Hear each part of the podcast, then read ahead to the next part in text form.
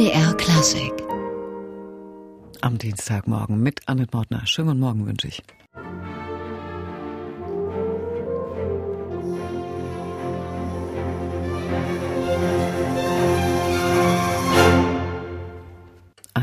Polowetzer Tänze aus der Oper Fürst Igor von Alexander Borodin, hier gespielt von der Staatskapelle Weimar unter ihrem Chef Kirill Karabitz. Und wir sind heute hier bei MDR Klassik im Gespräch, und zwar mit dem Chef des Deutschen Nationaltheaters in Weimar, mit Generalintendant Hasko Weber.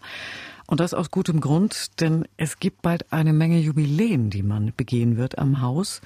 100 Jahre Ausrufung der Weimarer Republik und 100 Jahre Bauhausbewegung. Insofern, Herr Weber, ist diese Spielzeit ja schon sowas wie eine Vorbereitungsspielzeit, oder? Na, es ist die Spielzeit. Die hat ja jetzt begonnen und reicht bis zum Juli 19. Insofern werden beide Jubiläen, 100 Jahre Weimarer Reichsverfassung oder Nationalversammlung, auch die 100 Jahre Nennung in Deutsches Nationaltheater, für uns eine Rolle spielen, genau wie 100 Jahre Bauhaus in Weimar. Und ja, das Jahr 19 ist äh, aufgeladen, es setzt sich dann im Herbst fort, aber das wäre dann die Folgespielzeit. Da sind dann 30 Jahre Mauerfall, 70 Jahre Grundgesetz, also beides dann wiederum auch Zeitbrücken, die mit den 100 Jahren Weimarer Verfassung auch korrespondieren, wenn man so will. Ne? So deutsche Geschichte eigentlich geballt. Und darauf haben wir Bezug genommen in der jetzt angelaufenen Spielzeit, probieren zum ersten Mal etwas aus, dass es nämlich so einen Begriff, einen Überbegriff gibt über das Spielzeit, der heißt neuer Mensch. Und in diesem Begriff kreuzen sich ja ganz verschiedene Assoziationsmöglichkeiten. Also äh, immer wenn es zeitliche, geschichtliche Umbrüche gab, äh, wurde darüber nachgedacht, wie die Menschen eigentlich sein könnten oder sollten. Und der Begriff neuer Mensch, der hat tatsächlich was mit den 10er und 20er Jahren zu tun. Vor allem in der Revolution in Russland wurde im Nachklapp ein Menschenbild formuliert, also aus heutiger Perspektive eine zweifelhafte, ideologisch auch aufgeladene Form von Gesellschaftsbildung, die allerdings in der Kunst einen Riesenreflex hatte. Das gab es auch in Deutschland. Das war dann vor allem in der bildenden Kunst und im Tanz spürbar. Also Experimente, die sich zwischen Psychologie und Mechanik bewegten und bis heute nachhallen. Auch das Bauhaus hat natürlich daran Anteil.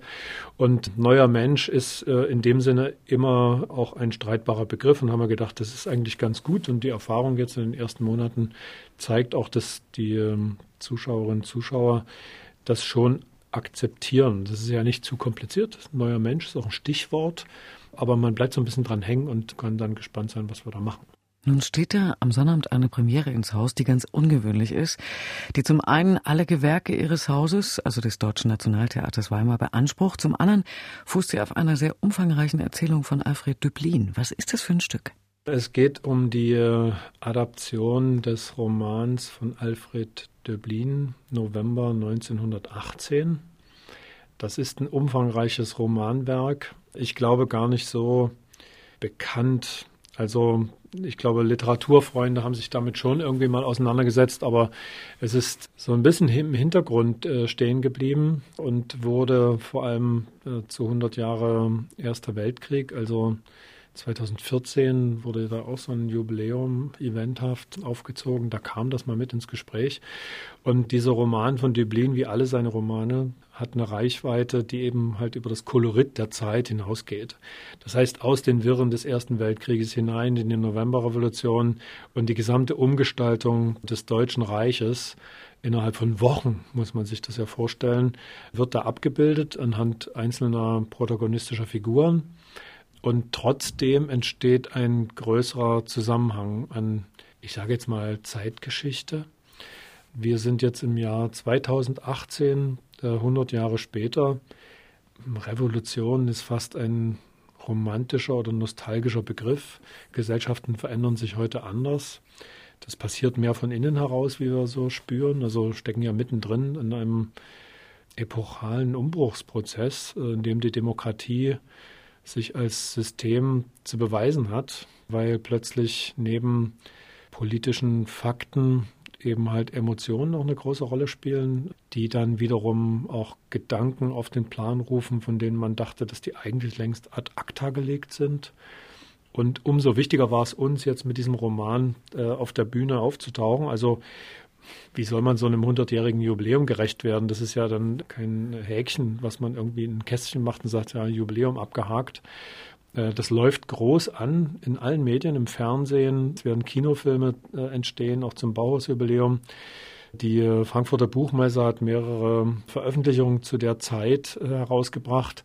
Und ich glaube, dass das alles in einen großen Kontext passt, auch in eine Zeit. Wir haben im nächsten Jahr in Sachsen und Thüringen Landtagswahlen. Dann steht die Frage, wohin richtet sich Deutschland auch politisch im europäischen Kontext.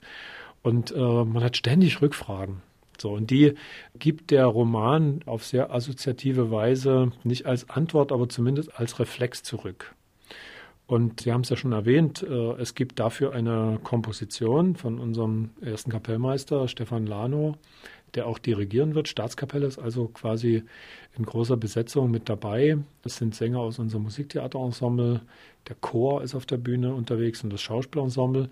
Das ist eine große Inszenierung, die André Bücker, der jetzt Intendant am frisch genannten Staatstheater in Augsburg ist und vorher in Dessau war, mit dem wir die Idee, diesen Roman umzusetzen, schon seit, ich glaube, zweieinhalb Jahren wälzen. Und da wird jetzt am kommenden Samstag die Premiere sein. Und das ist, Hasko Weber, wenn ich Sie richtig verstanden habe, eine ganz ungewöhnliche Form. Also kein Schauspiel, kein Musiktheater, keine Oper, sondern eine ganz eigene Form? Ja, also es ist wiederum der Versuch. Ich glaube, das steht uns ja gut an, als Mehrspartenhaus immer wieder Versuche zu unternehmen, wie man die musikalischen Potenziale und die spielerischen Potenziale zusammenbekommt. So, hier ist natürlich als allererstes eine Fassung vonnöten gewesen. Das heißt, aus dem Roman eine bühnenfähige Fassung abzuringen. Das ist in Redaktion zwischen Beate Seidel und André Bücker, also Beate Seidel, unsere Chefdramaturgin, die auch das Stück begleitet, und André Bücker, dem Regisseur, entstanden. Stefan Lano konnte dazu begeistert werden, Musik zu erfinden, Musik zu komponieren. Der ist äh, als Dirigent sehr bewandert, was die Musik des 20. Jahrhunderts betrifft. Das heißt, äh, hat sich viel damit beschäftigt und hat quasi auch in diesem Zeitkolorit gedacht. Das, man hört das dann schon, dass er Anlehnung findet an Komponisten aus der Zeit. Das finde ich einen sehr spannenden Versuch. Und das hat auch gesangliche Passagen, die, glaube ich, sehr besonders, weil sie auch solistisch sind. Also neben dem Chor äh, gibt es einzelne prägnante Situationen, Partien, dem Ganzen so Lichter aufzusetzen. Ja. Und äh, für die Schauspieler ist es natürlich äh, insofern auch ungewohntes Terrain, als dass in dieser großen Maschinerie von Musiktheater allein schon die Tatsache, dass man auch über den Orchestergraben ja dann drüber spielen muss, eine neue Herausforderung darstellt. So, das ist ästhetisch ohne Vorbild. Damit will ich nicht sagen, dass es solche Kooperationen nicht auch schon gegeben hat, ganz klar. Aber wir machen damit auch eine neue Erfahrung und ich hoffe, dass das auch das Interesse des Publikums findet. Es ist speziell und äh, ich setze immer noch darauf, dass die Theaterbesucherinnen und Besucher sich auf diese Art von Versuch auch einlassen. Reichhaltig in dem Sinne, was man da wieder vor Augen und äh, auch vor die Sinne geführt bekommt, ist es in jedem Fall. Hasko Weber, der Generalintendant des Deutschen Nationaltheaters Weimar, hier im MDR Klassikgespräch. Wir sprechen gleich weiter. Hier ist aber erstmal Musik aus Richard Strauss Tod und Verklärung. Musik vom aktuellen Album der Staatskapelle Weimar. Mitwerken von Richard Strauss, so auch Don Juan, Macbeth und der Festmarsch in C.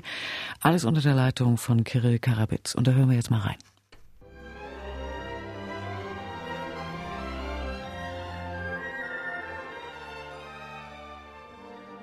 Die Staatskapelle Weimar spielt auf ihrer aktuellen CD Richard Strauss unter anderem das symphonische Poem Tod und Verklärung.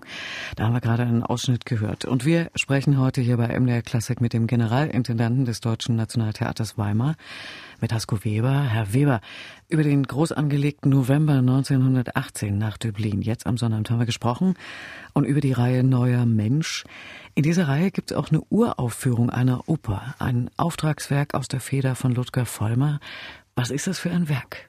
Ja, das ist auch etwas wirklich Besonderes. Dave Eggers, der amerikanische Autor, hat vor, oh, vor fünf Jahren, glaube ich, ist das Buch The Circle herausgekommen. Auch in Deutschland einen Bestseller produziert. Es geht um Silicon Valley und eine Science-Fiction hafte Romankonstellation, das heißt ein Blick in die Zukunft, was die zu entwickelnden und ja immerhin von Menschen entwickelt werdenden Technologien für uns auch bedeuten können. Also ein Aspekt ist beispielsweise, dass politisches Engagement bzw. politische Beteiligung aller Internetnutzer dadurch erreicht werden kann, dass, wenn sich jemand an bestimmten Abstimmungen nicht beteiligt, eben halt das Internet einfach abgeschaltet wird irgendwann. Und es gibt ja inzwischen in China bereits so ein Punktesystem ne, also mit sozialen Punkten, die man bekommen kann. Und wenn man sich dort nicht äh, weiter engagiert, also keine Punkte macht, dann kann es unter Umständen bedeuten, dass man auch nicht mehr mit dem öffentlichen Bus fahren darf irgendwann. Das ist also alles schon da. Und es ist jetzt nicht nur eine dystopische Vision davon, was Digitalisierung macht, sondern es ist eigentlich ein politisches Buch. Und dass wir das als Uraufführung hier, als Welturaufführung in Weimar umsetzen können für die Oper, ist natürlich ganz besonders interessant. Ludger Vollmer ist Weimarer gewesen, er ist jetzt leider hier weggezogen, aber für ihn sicher richtig. Und der interessiert sich ja für viele dieser populären Stoffe. Es kann aus dem Film sein, es kann, kann, aus der Literatur sein und ist als moderner Komponist daran interessiert, dass die mit dem Musiktheater vermittelt werden. So, und das werden wir in der Regie von Andrea Moses, die ja zu den ausgewiesensten Regisseurinnen im Musiktheaterbereich im deutschsprachigen Raum gehört, in der zweiten Spielzeithälfte realisieren. Ah, und abseits der großen Jubiläen gibt's noch eins, das wir auch nicht vergessen sollten, gerade in der bevorstehenden Weihnachtszeit. Engelbert Humperdings Hänsel und Gretel kommt ja bei Ihnen wieder auf die Bühne. Ein Stück, das in Weimar vor 125 Jahren seine Uraufführung erlebt hat.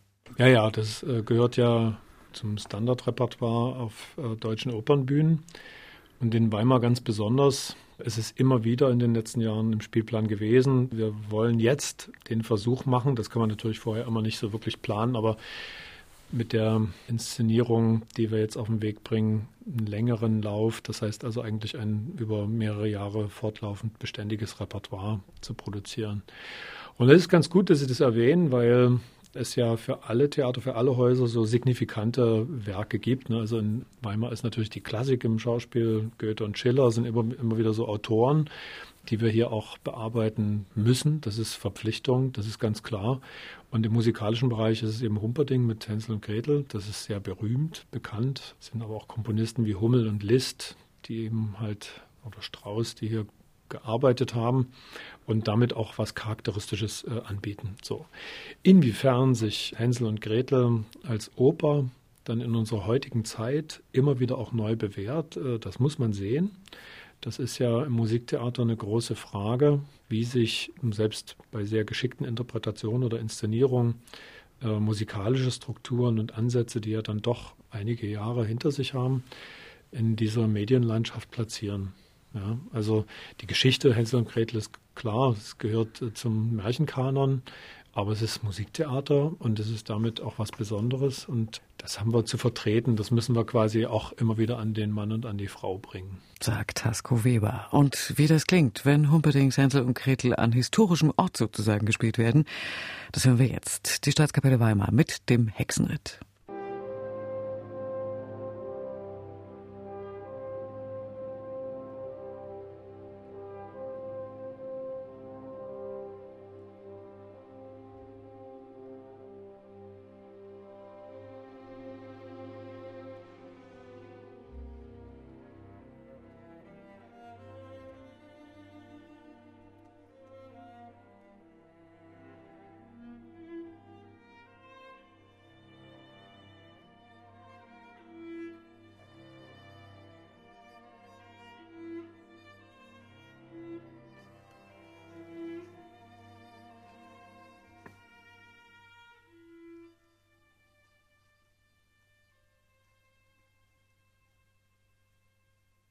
Die Staatskapelle Weimar mit dem Hexenritt aus Engelbert Humperdings Kinderoper Hänsel und Gretel, die, wie gesagt, vor 125 Jahren in Weimar uraufgeführt wurde. Im MDR Klasse Gespräch heute der Generalintendant des Deutschen Nationaltheaters Weimar, Hasko Weber. Herr Weber, wir hatten gerade darüber gesprochen, wie man ein Werk wie Hänsel und Gretel ins Hier und Heute bringen kann.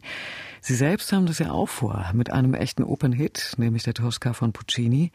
Die werden Sie in dieser Saison selbst inszenieren. Ein klassisches, geradezu traditionelles Stück. Wie bringt man das in die Neuzeit? Ja, ja, das, äh, da bin ich gerade dabei, mir das zu überlegen.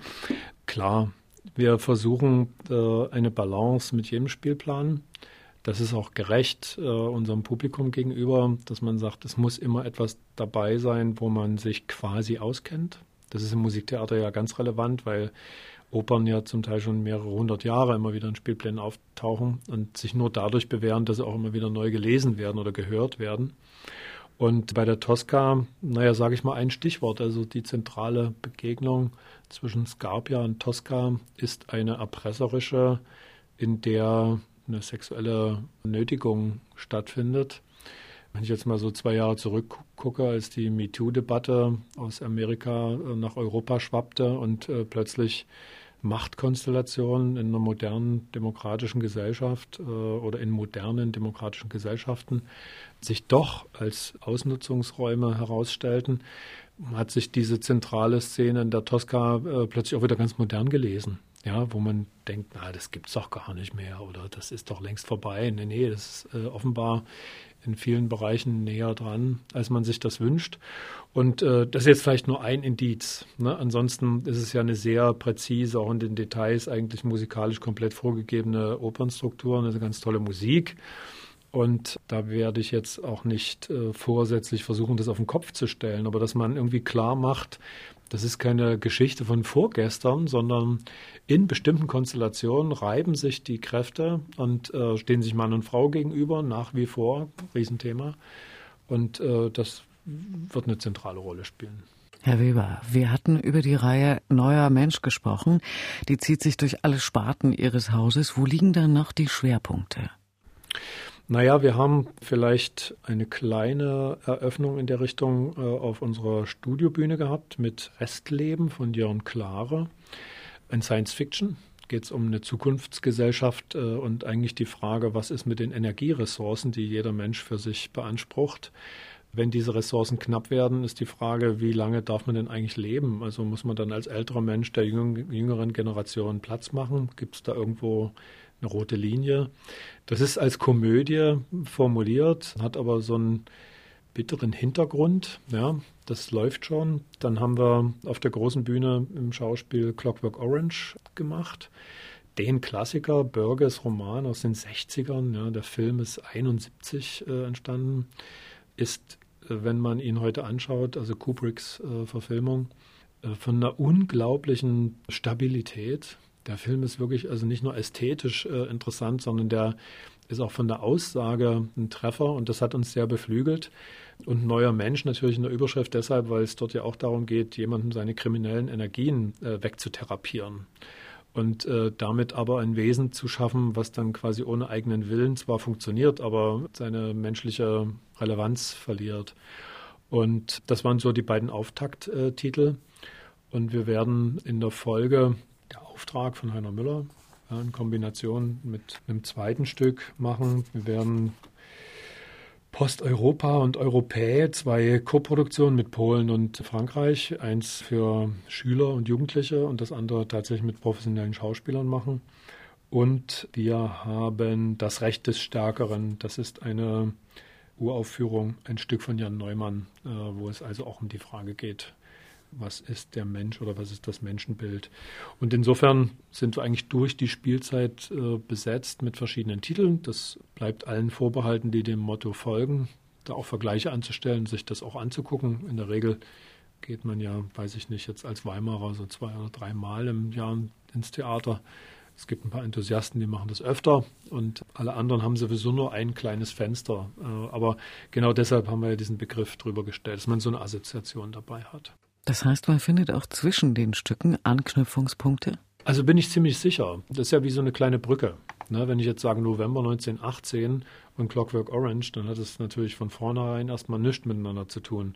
Aber das ist ein Umbruch äh, in Deutschland, den Döblin in eine literarische Form gebracht hat, äh, wo es schon darum ging, aus einer kaiserlichen äh, Monarchie in eine freie, räterepublikanische oder demokratische Gesellschaftsordnung überzugehen, nicht ohne Änderung im Kopf, also Einstellung zu dem, was eigentlich der Mensch sein soll, abgeht. Das liegt auf der Hand. Und das ist dann interessant. Das versuchen wir auch zu vermitteln mit, äh, mit Zuschauergesprächen, mit Einführungen und so weiter, die das so ein Stück unterstützen. Aber da sind die, ähm, die Zuschauer auch selber klug genug, also mit so einem Stichwort was anzufangen und auch Zusammenhänge herzustellen, die wir vielleicht uns von vornherein so auch gar nicht vorgestellt haben. Das ist ja sehr frei. Und wir hören mal rein in das Stück, zu dem sich da die Assoziation herstellen soll. Clockwork Orange. Ganz kleiner Eindruck aus dem Deutschen Nationaltheater mit Nahuel Häfliger in der Rolle des Alex. Well, well, well. Los geht's! Ich will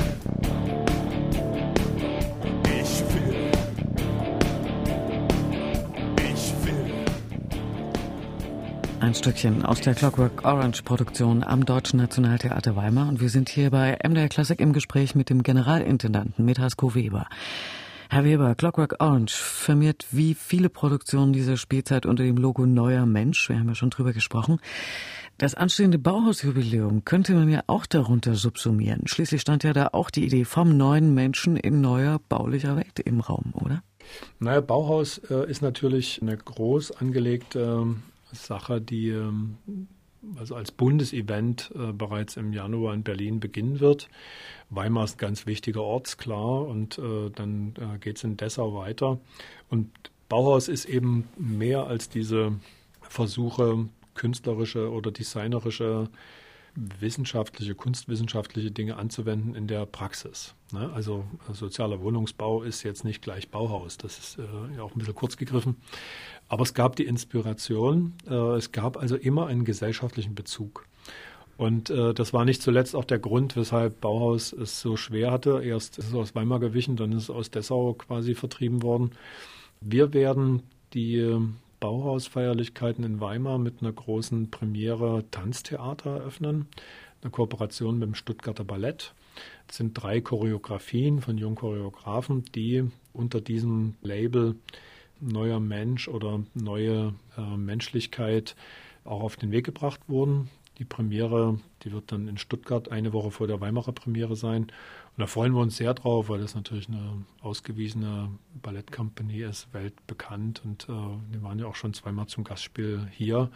Jetzt auch mit neuen Sachen, mit modernen Sachen. Und das ist ein ganz würdiger Auftakt. So, und ansonsten würde ich das mit dem neuen Menschen eben halt auch auf beides sehen. Wir sind ja gar nicht, sagen wir nicht, den, äh, das Label Revolution oder Verfassung und Bauhaus in der Trennung. Ich finde, da gehört auch sehr vieles zusammen. Man muss es trotzdem irgendwie differenzieren, ist klar, aber da ist viel in der Spielzeit drin. Da haben Sie gerade gesagt, wie die einzelnen Sparten des Hauses sich diesen thematischen Schwerpunkten unterordnen. Sie haben mit der Staatskapelle Weimar auch ein tolles Orchester. Das wird diese Thematiken in seinem Programm auch ein bisschen mitkolorieren, habe ich gesehen, ja? Naja, wir haben Schostakowitsch vor, wir haben Schönberg schon gehabt jetzt.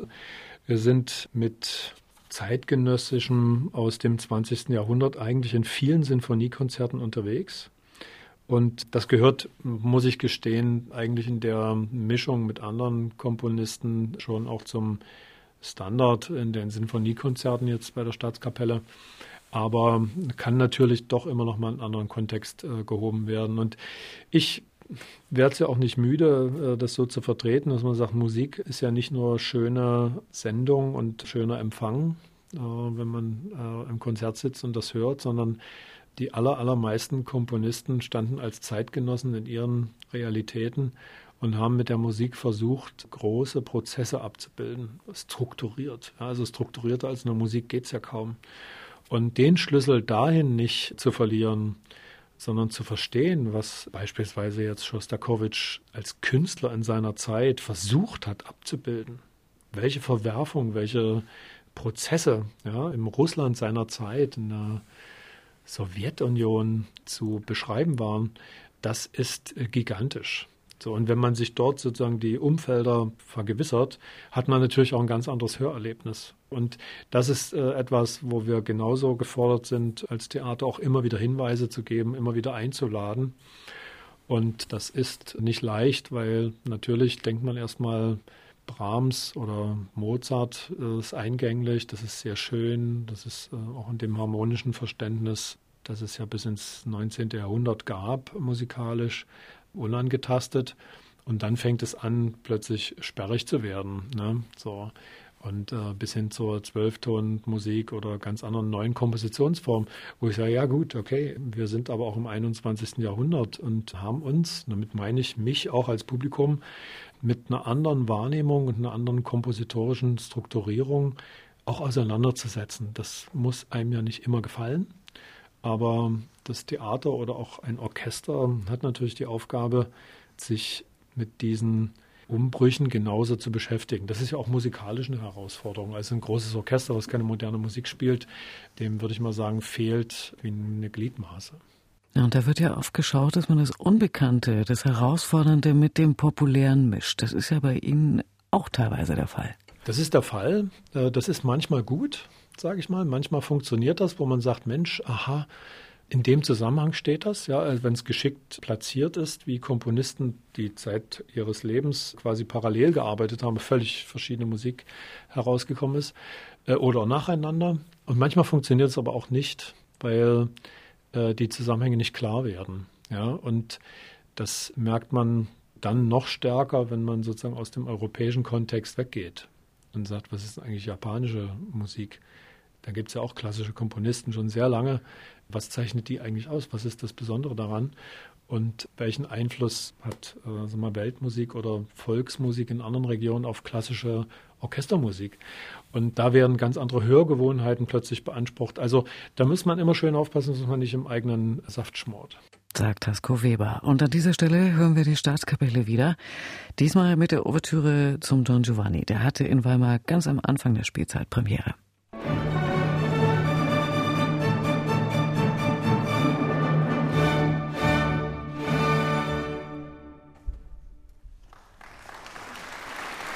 Die Staatskapelle Weimar mit der Ouvertüre zum Don Giovanni. Am 8. September war Premiere im Deutschen Nationaltheater Weimar.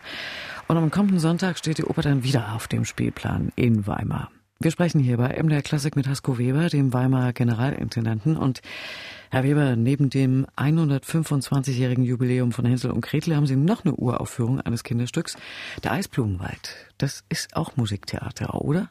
Das ist Musiktheater. Und das wird sich mit dem Thema Ökologie beschäftigen. Wir haben da eine sehr gute Erfahrung mit dieser äh, Mischung. Manchmal ist es ja, das wird auch bei Eisblumenwald so sein, dann eben halt auch eine Mehrspartenarbeit. Das heißt also Schauspiel, Musik, Theater äh, gemeinsam. Auch die Staatskapelle ist vertreten. Ich weiß, dass die Kollegen das immer alle sehr, sehr gern machen, weil das natürlich mit den Kindern irgendwie dankbar ist. Trotzdem ist es auch manchmal ganz kompliziert, nämlich neue Kompositionen, Sänger und Schauspieler ist ja dann öfter ein kleinerer Raum, eine Studiobühne oder E-Werk oder so, zu verbinden und tatsächlich einen Fluss herzustellen. Aber das gehört eigentlich zum festen Standard, dass wir das versuchen.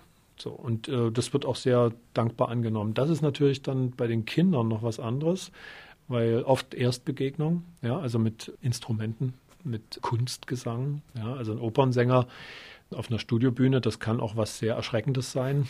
Das hatten wir auch schon, dass die Kinder dann irgendwie Angst haben. Aber wie gesagt, wir arbeiten uns davor und die Poesie oder die Besonderheit, die überwiegt natürlich dann am Ende. Das ist schon auch unser Ziel, so dass man bei den Kindern merkt, ah, dass, dass, dass man so singen kann oder so. Das sind so ganz einfache äh, Erfahrungen, die sie mitnehmen und die natürlich irgendwie generieren, dass man vielleicht auch wiederkommt und das irgendwo abgespeichert hat als was Positives.